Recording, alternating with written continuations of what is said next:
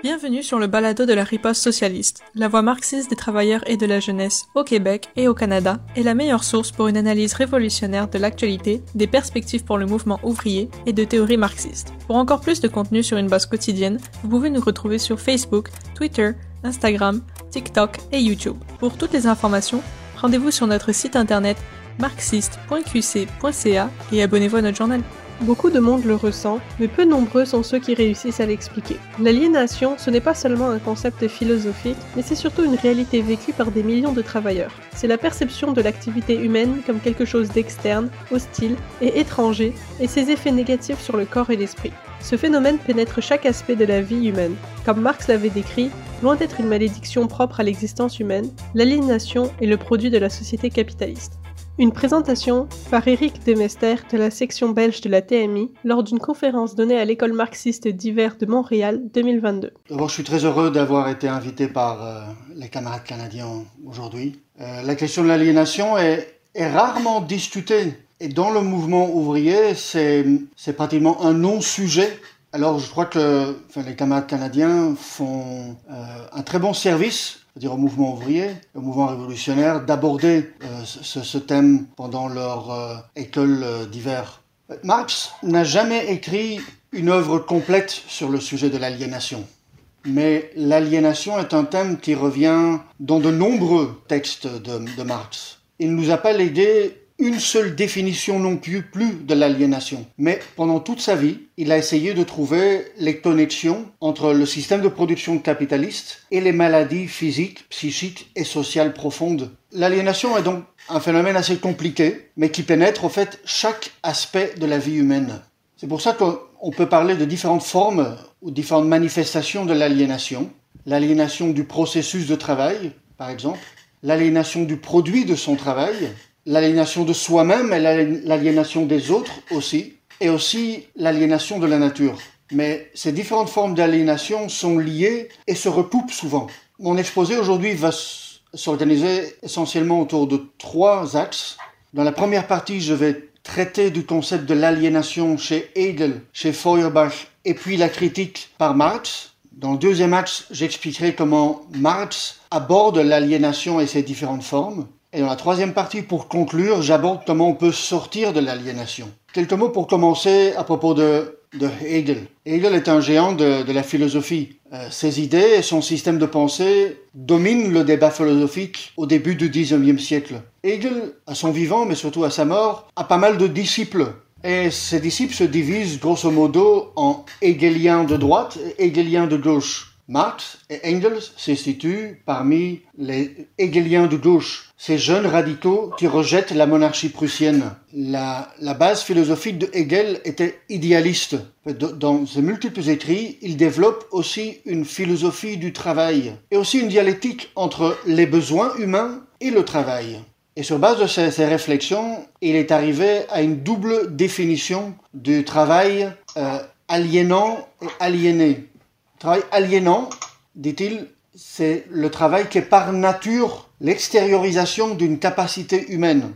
Une capacité humaine qui fait que l'homme perd quelque chose qui lui appartenait avant. Et un travail aliéné, dit-il, parce que les besoins humains sont toujours en avance sur la production. Et de cela, il conclut que ces, ces besoins ne peuvent jamais être satisfaits pleinement. En fait, Hegel a ce qu'on appelle une conception anthropologique de l'aliénation.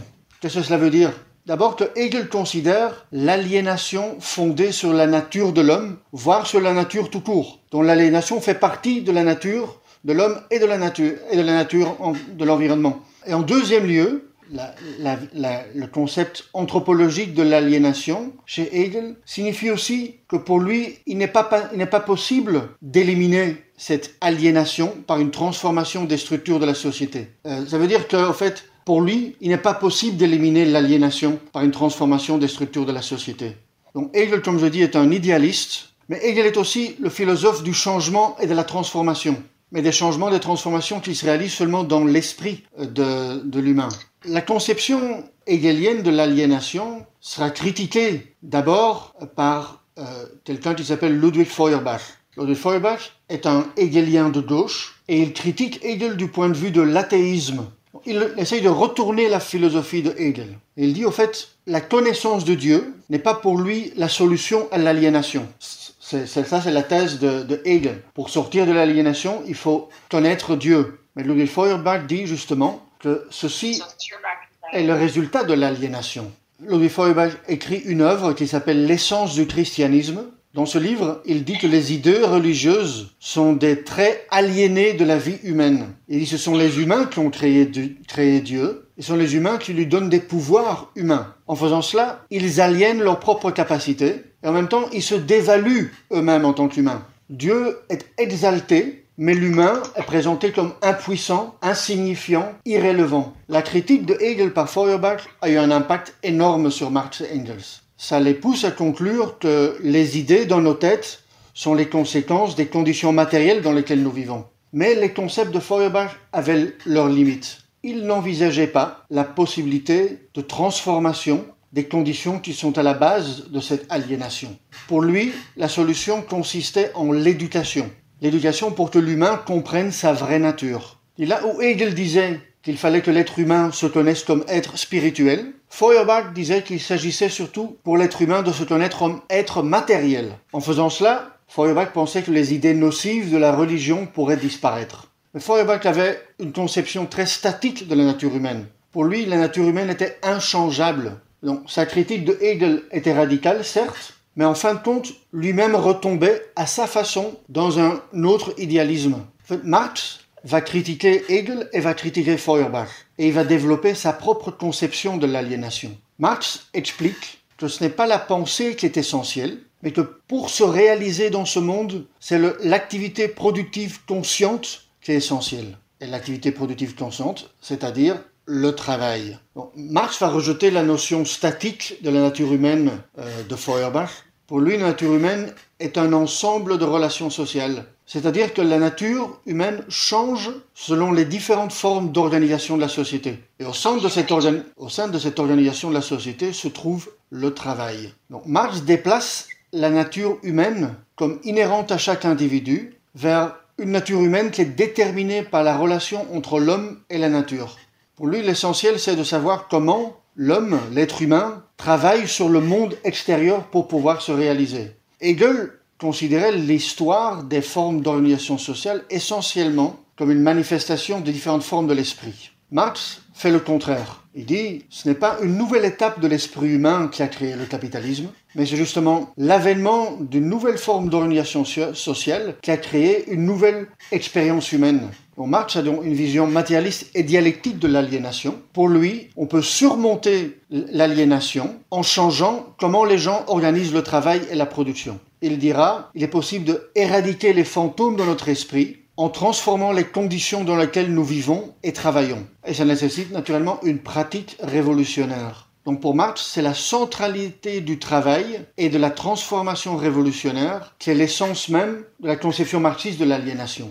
Alors, en quoi consiste, ce que j'ai dit au, début, l'aliénation dans le processus de travail? Comme je dit tout à l'heure, Hegel comprend l'activité humaine seulement en des termes abstraits. Marx, par contre, formule l'activité humaine en des termes concrets et spécifiques. Ça veut dire comment les êtres humains travaillent sur le monde qui les entoure. Il dit on doit regarder comment l'activité pratique est organisée si nous voulons comprendre les conditions dans lesquelles l'humain se trouve. Et pour aller plus loin dans, dans sa conception de, de l'aliénation, il faut dire quelque chose sur ce que distingue l'être humain de l'animal pour, être très bref, l'animal agit par instinct. L'être humain, par contre, enfin, il pense à l'avance, faut dire son, dire son travail. Son travail existe dans, déjà dans sa conscience. L'humain est capable de planifier, mais surtout l'homme, l'être humain, est capable de réaliser des nouvelles choses et des choses différentes. Donc ça, c'est une différence fondamentale entre l'être humain et l'animal. Pour Marx, Marx étudie l'aliénation au départ du système capitaliste. Il dit au fait que sous le capitalisme, le travail est salarié. Le travail salarié, ça veut dire un travail subordonné, ça veut dire un, travail contraint, un travail pour la réalisation d'une plus-value. C'est un travail utile, entre guillemets. Mais Marx a une vision aussi beaucoup plus large du travail. Pour lui, le travail signifie beaucoup plus que le travail sous le capitalisme. En réalité, la vision de Marx du travail est différente de la plupart des économistes de son temps. Pour eux, le, travail est une activité nécessaire, mais pénible et indésirable. Mais pour Marx, le travail est une partie vitale de l'activité humaine. En soi, elle peut être la source d'une véritable réalisation de soi. Et l'idée même que le travail ne peut être que indésirable est pour lui le résultat d'une aliénation. Naturellement, l'expérience de la plupart des travailleurs aujourd'hui avec le travail, c'est qu'il est indésirable, subordonné et forcé. L'activité humaine créative est rarement identifiée avec le boulot que font la plupart des gens.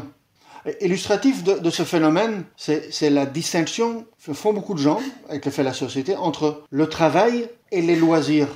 Le loisir, c'est perçu comme une activité créatrice, perçu comme aussi non productive, et surtout c'est réalisé entre deux moments de travail utiles et forcés. Certains humanistes, bien intentionnés, ont pensé que l'homme pouvait se libérer par les loisirs. Mais c'est oublier que la nature de nos loisirs, elle est déterminée par la nature de notre travail et que le capitalisme a réussi à marchandiser les loisirs, en faire une, source de profit. Le travail pour Marx est un acte collectif. Tout seul, on peut réaliser que très peu de choses. Très peu de besoins peuvent être satisfaits. Essentiellement, les besoins de base, et encore, peuvent être satisfaits par le travail individuel. Le travail est un acte de coopération. L'être humain peut réaliser des grandes choses quand il travaille en coopération. La question naturellement de savoir en quels termes se réalise cette coopération entre humains.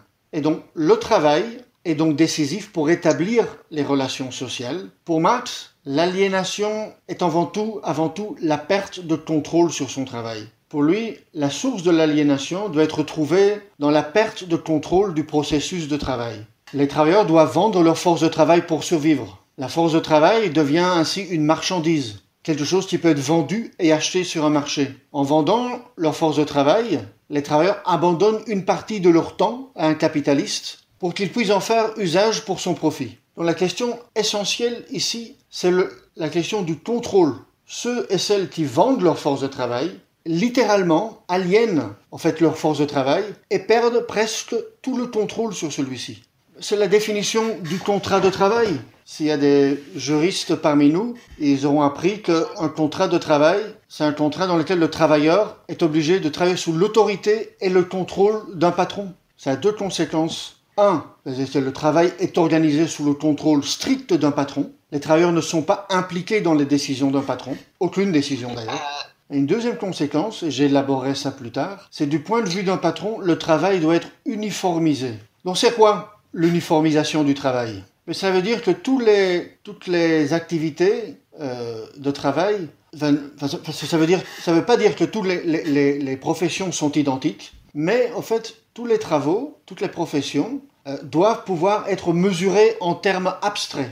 Donc le travail doit être mesurable, quantifiable et comparable à d'autres unités de travail. Et ce processus d'homogénéisation transforme le travail de façon radicale. Les travailleurs sont vus et se voient eux-mêmes essentiellement comme une activité abstraite et un estomac, disait Marx. Le besoin de mesurer le travail découle du besoin du capitalisme même. Le capitalisme doit traiter l'activité humaine comme du travail abstrait. Toute marchandise sous le capitalisme possède une valeur d'usage et une valeur d'échange. Et donc, la valeur d'usage d'une marchandise est le résultat de ce que Marx appelle le travail concret. Mais les marchandises sont aussi échangées sur un marché pour leur valeur d'échange.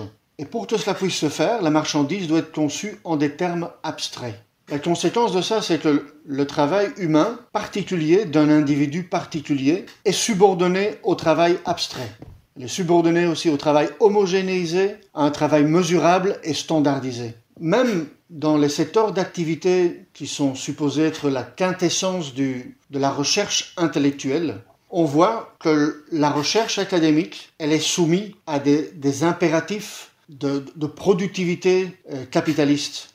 L'aliénation sous le capitalisme est, d'autant pire par le fait que le capitalisme lui-même a créé des, possibilités immenses pour changer euh, l'humanité et l'environnement. Mais en réalité, sous le capitalisme, la réalisation de soi-même, l'autoréalisation n'est pas à la portée de la majorité de la population. Le capitalisme libère des forces créatrices formidables, mais en même temps, le capitalisme aussi suppose la négation de ces forces. Et donc, l'activité humaine devient de plus en plus homogénéisée et abstraite. Le rapport avec le temps change aussi. la généralisation des montres, des horloges, euh, va de pair avec l'essor du travail salarié et du capitalisme industriel.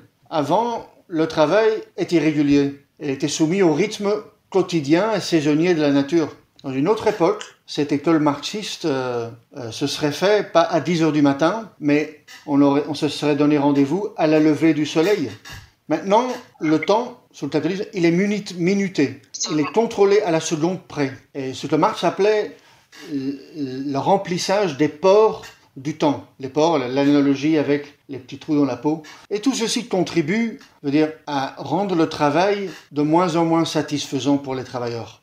L'individualité particulière du travailleur devient un obstacle au processus de travail. Dans une entreprise, toutes les caractéristiques humaines individuelles doivent être minimisées et aplanies. Donc, le travail se fait de façon fragmentée. Il est réduit à, à une succession de tâches monotones. Ce n'est pas seulement le cas avec les ouvriers par exemple, de l'automobile, mais c'est aussi le cas avec des techniciens, voire même avec toute une série de professions intellectuelles. Le capitalisme s'appuie sur le travail qui est transformé en marchandise, et cette marchandise est hors de contrôle du travailleur et contrôlée par quelqu'un d'autre. Ce qui fait que le capitalisme dénie aux êtres humains son expression à travers le travail. Et les conséquences pour l'humanité sont immenses. Marx décrit aussi comment les travailleurs sont aliénés des choses qu'ils produisent.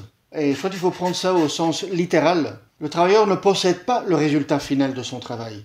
Le résultat final du travail, il appartient au patron, à celui qui possède les moyens de production. Ce qui fait que parmi les travailleurs, il y a une conscience très forte de, de la perte de la finalité de leur travail. Ils ne savent pas très bien à quoi sert leur travail. Toute chose que les travailleurs produisent devient la propriété de quelqu'un d'autre. Et même ces produits, souvent, les travailleurs ne peuvent pas se l'acheter eux-mêmes. C'était le cas au temps de Marx et c'est aussi le cas aujourd'hui. Un milliard de personnes sur cette planète vivent avec un dollar par jour. Deux milliards de personnes vivent avec deux dollars par jour. Ceux-là peuvent jamais acheter ce qu'ils produisent pour le capitaliste. On est nombreux ici euh, à avoir des smartphones qui sont produits en grande partie en Chine. Les travailleurs chez Foxconn, qui produit les iPhones pour Apple, gagnent 314 dollars par mois. Ces ouvriers-là ne peuvent jamais acheter les iPhones qu'ils assemblent. Que ce soit chez Foxconn ou dans une autre entreprise, le produit du travail sous le capitalisme est rarement vu comme le produit de la créativité des travailleurs. Mais pas seulement les produits, ces produits n'appartiennent pas aux travailleurs, mais souvent se dressent contre lui et lui paraissent hostiles. Dans de nombreuses entreprises, les patrons font des efforts pour que les travailleurs s'identifient avec le produit euh, de l'entreprise. Parce qu'ils se rendent compte que les travailleurs, en général, sont très indifférents par rapport au produit final de, leur activité. Maintenant, je dois introduire la notion du fétichisme de la marchandise. Qu'est-ce que ça veut dire? Mais, Sous le capitalisme, les gens sont en relation l'un avec l'autre via des marchandises. Les relations humaines prennent la forme de relations entre objets. C'est ce que Marx appelle le fétichisme. Un fétiche ou un totem est un objet auquel on attribue des qualités ou des pouvoirs humains. Des pouvoirs humains que, en réalité, ces objets n'ont pas. Et ces caractéristiques ont en réalité leur source dans les rapports sociaux, en particulier le caractère échangeable des marchandises. Et, c'est ce caractère qui est vu comme la propriété des marchandises elles-mêmes, et non comme une conséquence du fait que ces marchandises soient le produit du travail humain. Un exemple plus connu, c'est l'idée que l'argent fait de l'argent. Du point de vue du capitalisme, ça paraît très juste. On fait un investissement en bourse et il est possible d'augmenter son capital initial. On dit que l'argent grandit. Mais naturellement, c'est pas vrai. L'argent ne grandit pas. C'est projeté sur l'argent des propriétés de la nature. Un arbre grandit, une plante grandit, mais l'argent ne grandit pas. Le fétichisme, il cache le fait que ce n'est pas l'argent qui crée la nouvelle valeur le fétichisme cache le fait que ce n'est pas l'argent qui crée la valeur, mais des vraies personnes en chair et en os qui, par leur travail, créent de la richesse. Le fétichisme de la marchandise, c'est aussi attribuer des qualités de bonheur à la possession de toute une série de, de, marchandises. C'est un sentiment de satisfaction en achetant un produit, une satisfaction qui va au-delà des propriétés naturelles de la marchandise. Des chaussures, par exemple Je connais des jeunes qui achètent des nouvelles chaussures euh, euh, Nike et autres tous les deux mois. parce qu'en en les achetant, ils se sentent heureux.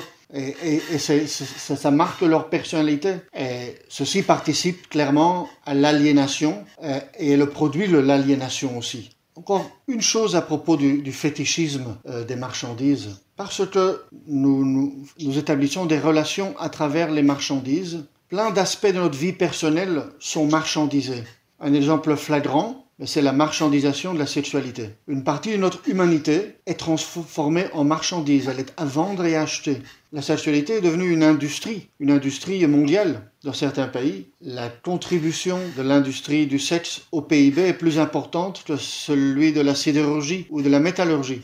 Mais ça aboutit aussi à la, sexualisation de toute une série de... Euh, enfin d'abord, sexualisation, hypersexualisation des femmes, et le corps des femmes est utilisé pour vendre n'importe quel produit sur le marché, de cigarettes à des voitures. Il y a un autre aspect de l'aliénation qui est, qui est très important et qui est celui de l'aliénation des autres. C'est surtout, enfin, c'est une des formes, à mon avis, les plus tragiques de l'aliénation, qui consiste dans l'impossibilité de communiquer. Et on sait que la communication est un attribut fondamental de l'être humain. L'être humain, c'est ce qui, ce qui fait notre humanité. Et la société capitaliste tend à détruire partiellement cette capacité humaine fondamentale.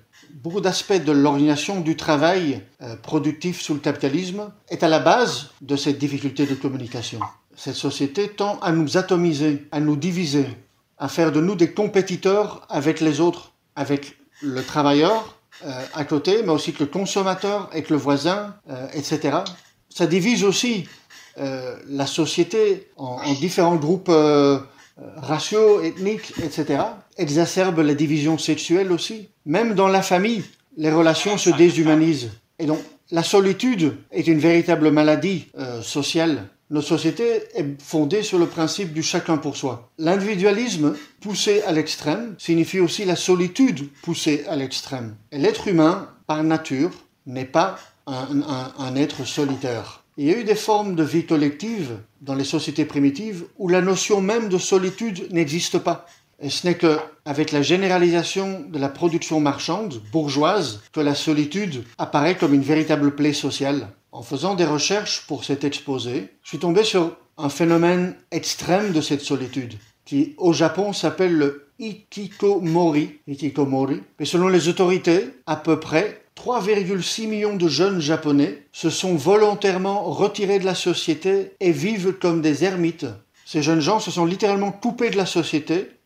Il y a un autre euh, aspect de l'aliénation qui est l'aliénation de soi. Donc le capitalisme n'est pas seulement nocif socialement, il est aussi individuellement. Marx écrit L'ouvrier ne se confirme pas dans son travail, il se nie.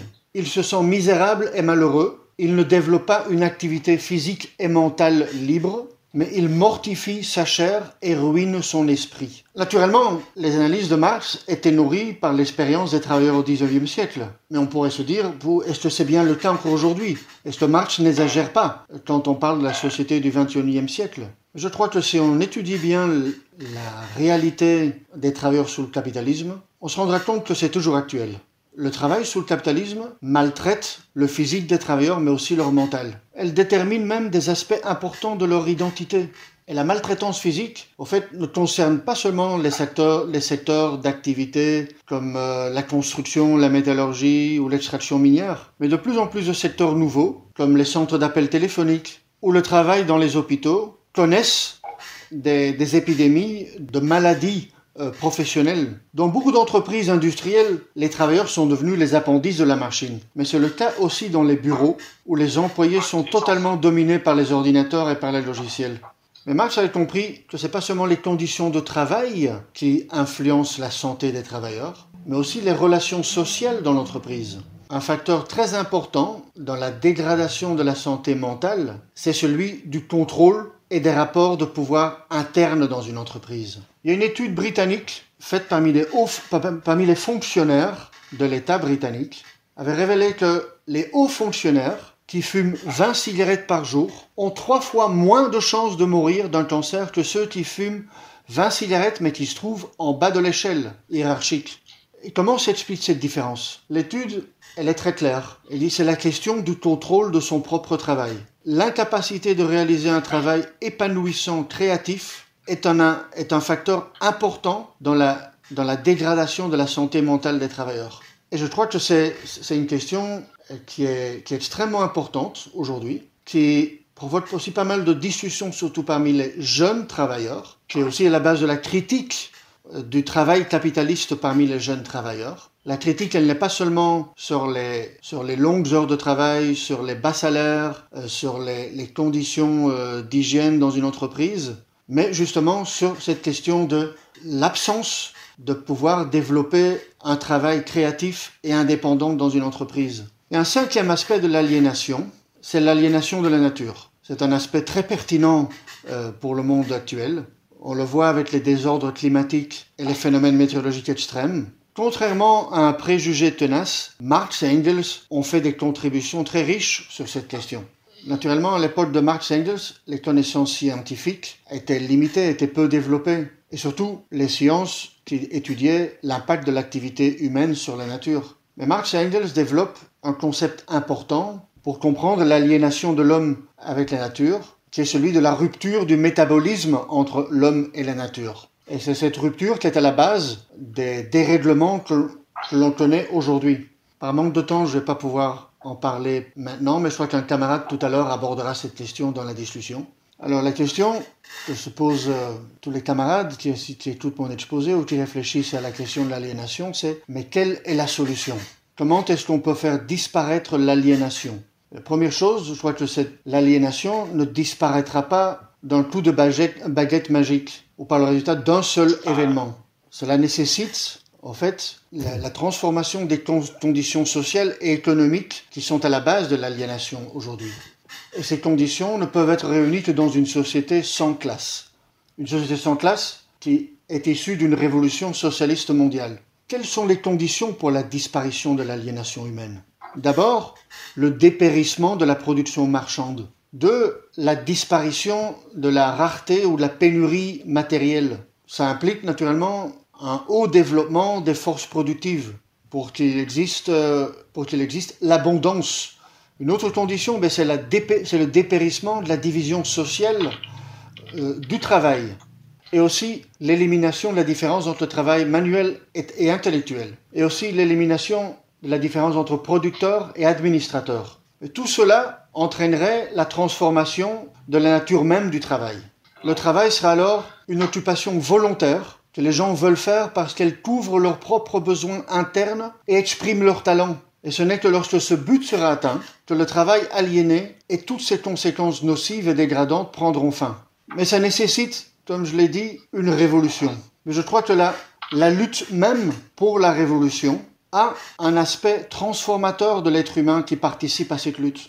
Et je crois que c'est un, aspect important de la lutte des classes, qu'on se voit révéler euh, de nombreuses fois. Dans la lutte des classes, une grève par exemple, les barrières entre les travailleurs disparaissent. Les travailleurs deviennent solidaires entre eux. Souvent, grève dans la vie d'un travailleur est identifiée avec bonheur, avec fête. J'ai un ami dont le, dont le père a travaillé dans une usine de l'automobile à Paris, chez Renault. Il me disait que son papa, le soir, quand il rentrait à la maison, ne parlait jamais de l'usine. Jamais. Le jour où il parlait du travail, c'était le jour où il partait en grève. Il était enthousiaste et il, se transformait en fait en réalité comme, comme être humain. Lui-même parlait beaucoup plus avec son fils et son fils parlait beaucoup plus avec son père au moment des grèves. Et une grève, c'est une petite révolution en soi, c'est une mini-révolution. Et donc la transformation massive des hommes se réalise dans justement cette lutte pour la révolution. Et je crois que c'est ça, la conclusion euh, fondamentale que l'on doit retenir de cet exposé. Parce qu'avec un renversement révolutionnaire de la société capitaliste, par la, la, la création d'une société sans classe, que l'homme et la femme pourront enfin établir entre eux et avec d'autres des relations véritablement humaines, dépourvues de tout intérêt économique. Et je crois que ce sera la base du développement d'une nouvelle humanité. Merci.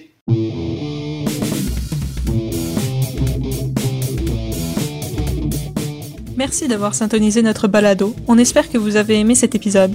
La Riposte socialiste est une organisation révolutionnaire qui lutte pour la transformation socialiste de la société. Nous sommes la section canadienne de la tendance marxiste internationale.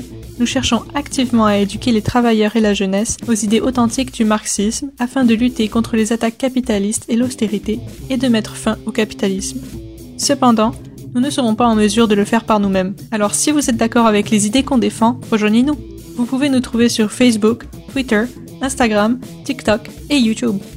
Pour toutes les informations, rendez-vous sur notre site internet marxiste.qc.ca, abonnez-vous à notre journal et aidez-nous à construire les forces du socialisme.